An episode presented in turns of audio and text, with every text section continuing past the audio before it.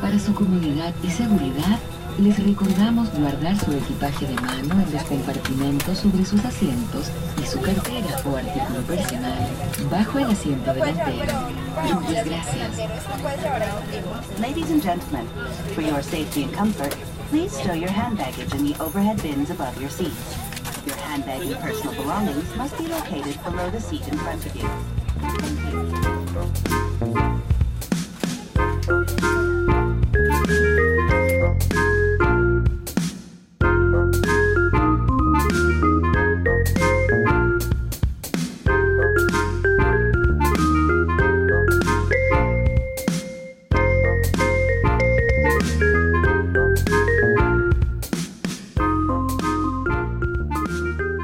Bienvenidos a un episodio más de Pláticas con Dios.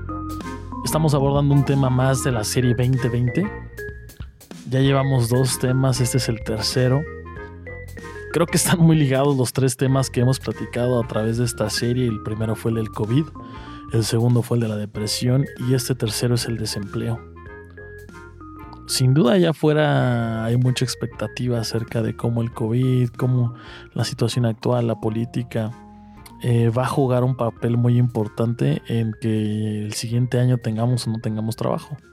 ¿O qué digo el siguiente año? Quizás estamos hablando de una semana o de la siguiente quincena. Muchos de los que estamos escuchando este podcast pues somos personas empleadas por alguien más y algunos quizás eh, tienen sus propios negocios.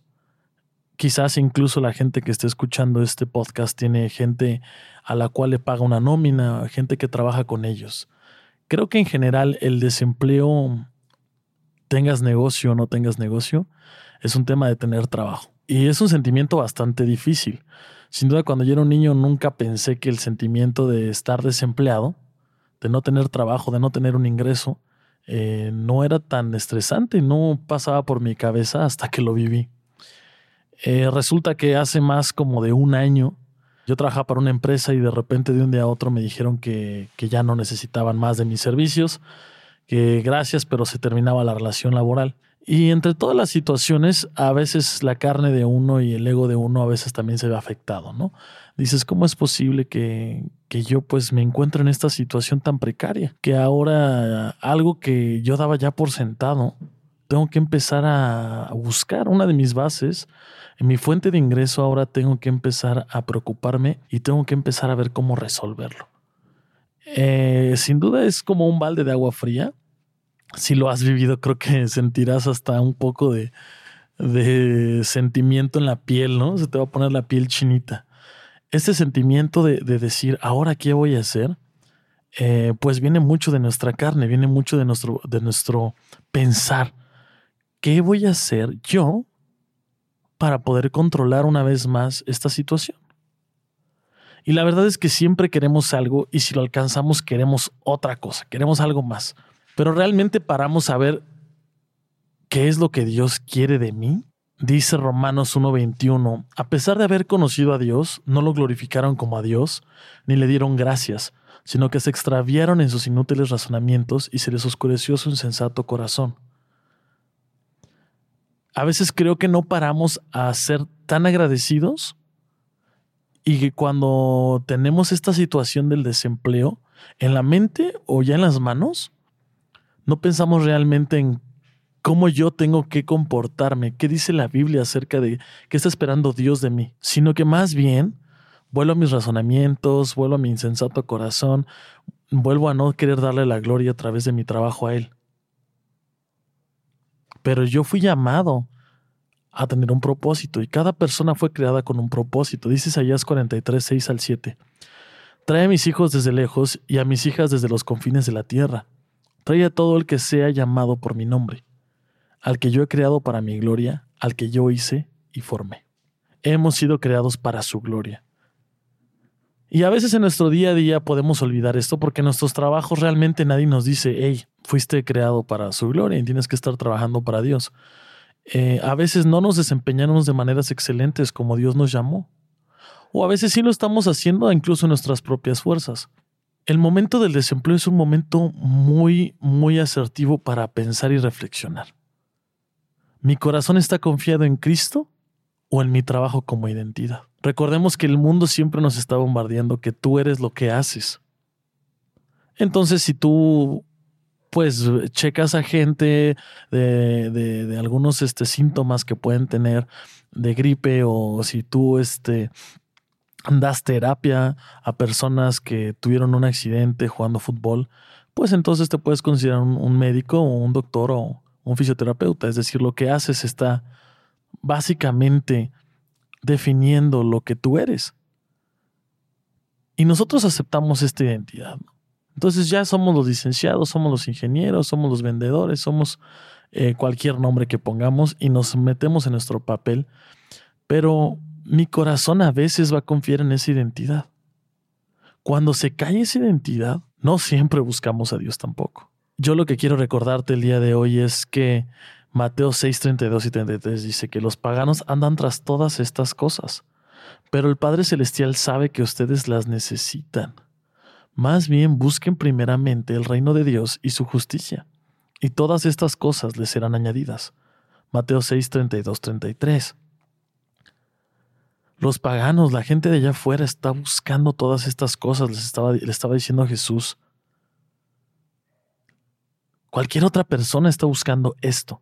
Pero el Padre Celestial sabe que las necesita, o sea, sabe sus necesidades, los creó, sabe realmente qué necesitan para vivir. Y podemos ver a través de la Biblia muchísimos ejemplos de cómo Dios suplió, empezando por el maná. Dice, pero más bien ustedes busquen primeramente el reino de Dios y su justicia y todas estas cosas les serán añadidas. Mi identidad no está aquí. Y no es que yo quiera sonar más espiritual, es que lo dice Jesucristo.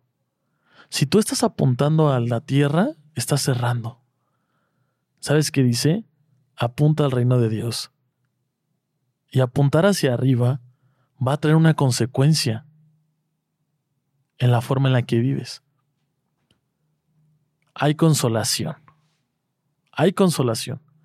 Dice, alabado sea el Dios y Padre de nuestro Señor Jesucristo, Padre misericordioso y Dios de toda consolación, a quien nos consuela en todas nuestras tribulaciones para que con el mismo consuelo que de Dios hemos recibido, también nosotros podamos consolar a todos los que sufren. Segunda de Corintios 1, 3 y 4. Si tú te encuentras en este momento desempleado, déjame decirte que Dios tiene consolación para ti. Que nuestro Padre misericordioso nos consuela nuestras tribulaciones. Y también dice la parte del final, nosotros tenemos que consolar a los que sufren. Y eso es parte fundamental de mi experiencia.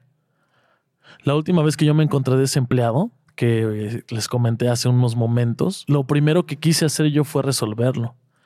Pero hubo personas, en especial mi familia y algunos eh, hermanos más y amigos, que me dijeron, ¿sabes qué? Este, pues aquí estamos, cualquier cosa que necesites y apunta hacia Dios. Ve realmente de esta situación de poner en pausa todo, ve realmente hacia dónde Dios te quiere llevar, qué quiere tratar con tu vida. Y algo que te puedo yo decir es que es necesario vivir en comunidad. Cuando tú tienes un problema de este tipo y nosotros hemos sido llamados como iglesia a consolar a todos los que sufren, es completamente distinto a vivirlo completamente solo. Y dice Hebreos 3, 12 el 14.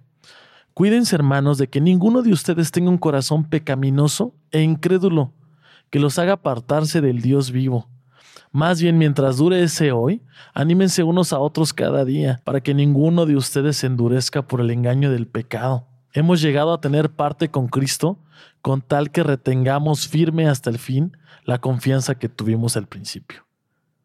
Hebreos 3, 12 al 14. Cuidémonos, hermanos, entre nosotros, dice, que ninguno de nosotros quiera empezar a apartarse de Dios. Que ninguno de nosotros en esta situación del día de hoy, lo que hoy me atormenta, me haga a mí endurecer mi corazón por este engaño del pecado. Dice más bien, anímense unos a otros cada día. Es por eso que es necesario que vivamos en comunidad. Si yo vivo en comunidad, voy a ser animado y voy a animar. Sí, sin duda, Dios está cuidando de mí. Y lo puedo ver a través de las personas que me rodean. y que me recuerdan una vez más que dice que mi identidad no se encuentra en mi trabajo, se encuentra en lo que Él dice que yo soy. Pero lo que yo te puedo decir en este episodio que creo va a ser bastante corto, pero quería hacerlo bastante conciso, es que hay gracia y más gracia. Dice, pero por la gracia de Dios soy lo que soy, y la gracia que Él me concedió no fue infructuosa. Al contrario, he trabajado con más tesón que todos ellos, aunque no yo, sino la gracia de Dios que está conmigo. Primera de Corintios 15, 10. Hay que esperar en el Señor y reconfortarnos en su gracia. Hay que recordar que por la gracia de Dios somos lo que somos. Y el desempleo tiene que ser un tema. Si tú tienes a una persona alrededor tuyo, tu papá, tu hermano, tu hermana, tu tío, alguien de la iglesia que está batallando con conseguir empleo, lo primero que te puede decir es, hay que acercarnos a ser la comunidad que somos y que fuimos llamados. Animarnos, apoyar las necesidades. Hay que cambiar esta idea de que cada quien va por su propio camino. Y si tú lo estás viviendo, o si tú puedes dar un consejo de corazón, hay que recordar el Evangelio. La gracia de Dios es lo que somos porque nosotros solos no vamos a poder salir adelante. Usa este momento que Dios ha traído a tu vida, usa este momento que Dios está trayendo a la vida de tus familiares para poder centrarte de nuevo, para poder analizar todo el tiempo que has perdido antes. Creo que el desempleo es esa brújula que de repente se te pierde y cuando puedes volver a agarrarla, que vuelva a apuntar hacia Jesucristo que vuelva a apuntar hacia realmente lo que Dios te ha traído a este mundo a hacer, que es glorificarle. Podemos hacer mil cosas y mil cosas van a ser vanidad. No quiero decir que automáticamente si te quedas sin trabajo te vayas a las misiones. Por lo que sí te quiero decir es, reevalúa lo que estás haciendo. Y que vivamos de tal forma que no desaprovechemos ni un momento del que Dios nos ha dado. Ni un respiro. Me gustaría que tomaras este tiempo para orar por todas las personas que están teniendo estas dificultades en estos momentos y que también actúes si sabes y conoces a alguien que está pasando por esta situación. Agradece a Dios por tu trabajo, agradece a Dios por todas las bendiciones que a diario te da y enfócate en no desperdiciar ni un minuto. Enfócate en esperar en el Señor y en reconfortarte en su gracia.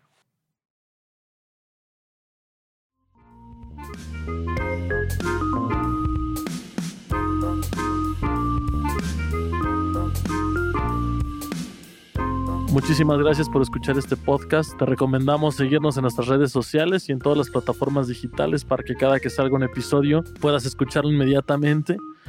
Estamos en pláticascondios.com y en escuchaalmamia.com, donde estaremos subiendo muchos más recursos para el cristiano. Espero que si este mensaje tiene que llegar a oídos de una persona, lo puedas mandar en este momento y que sea de bendición para ti y para él.